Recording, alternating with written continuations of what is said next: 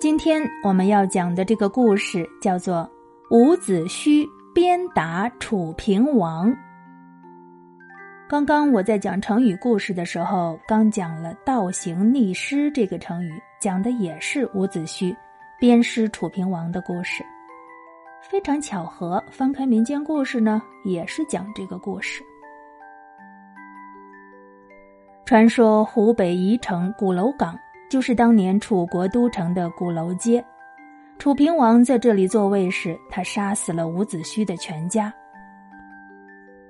伍子胥的全家是怎么被楚平王杀死的呢？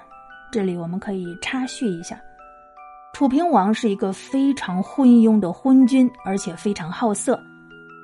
伍子胥他爸爸叫伍奢，当时楚平王自己后宫佳丽那么多。还不够，非得娶自己的儿媳妇纳为妃子。大臣伍奢当时觉得这不行，太违背社会伦理了，然后就劝他，屡次上书劝谏，后来把楚平王给劝恼了，一气之下，把老臣伍奢给杀了。杀了伍奢还不够，他还想杀死他的全家。最后，伍子胥逃出来了，他逃到了吴国。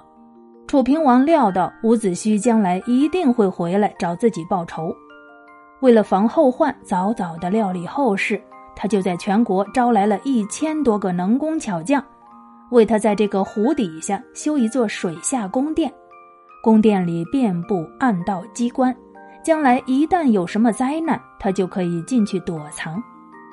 这个地下宫殿一直修了十年，修成了以后。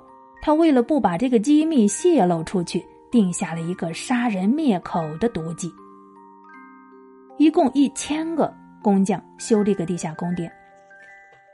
有一天，楚平王就传下圣旨去了，说要在湖下的宫殿里摆宴庆功，嘉奖这些能工巧匠们，给他建造了这么富丽堂皇的地下宫殿。工匠们很高兴啊，都去参加了，因为楚平王说了，咱不光。喝酒吃肉，我还会发给你们一大堆的金银财宝。一千个能工巧匠，除了一个木匠，因为家里有事情没能来参加，一共到了九百九十九个。谁知道，这酒菜里面都下了剧毒，九百九十九个能工巧匠就这样全被楚平王给毒死了。事隔多年以后。伍子胥果然从吴国领兵打了回来。伍子胥引蛮河水，水淹楚都。传说伍子胥决堤之后，拖着一只铁锹在前头冲，几丈高的水头，汹涌澎湃的紧紧跟随，由楚皇城西门而进，一直冲到了紫禁城。楚平王见势难以抵挡，赶紧逃到了他的湖下宫殿去了。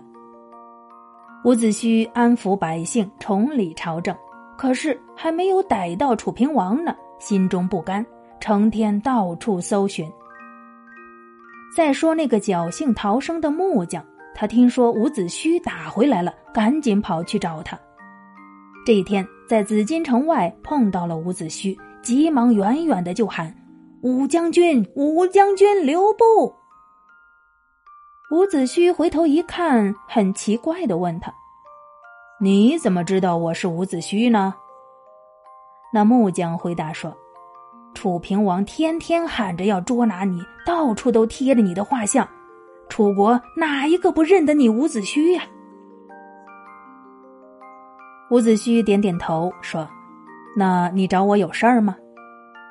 木匠说：“我知道武将军一定在寻找楚平王。”我就是来告诉你他的行踪的，我知道他躲在哪里。木匠就把当年造地下宫殿的情况一一的告诉了伍子胥，并要亲自引领武将军去捉拿他。伍子胥非常感动，向木匠深深一拜，两个人就一起来到了湖下的宫殿。木匠打开了一道道关卡，最后一道门打开的时候。他们找到了楚平王，但是楚平王已经闷死在里面了。原来他不懂得地下宫殿换气的机关。真是愚蠢之极。伍子胥一见楚平王，怒火中烧，把他的尸体从湖下宫殿拖出来，一直拖到了城西的一个平台上暴晒，然后又用马鞭连抽三鞭。不对呀，历史上是说抽了三百鞭。抽着抽着，这楚平王的尸体突然跪起来了，两眼睁大，好像在向伍子胥求饶似的。我去，诈尸了，吓死人了！后来人们就把这个湖叫做捞尸湖。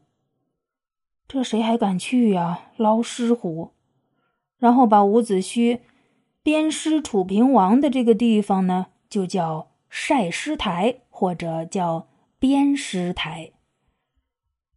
这种景点我是不会去看的。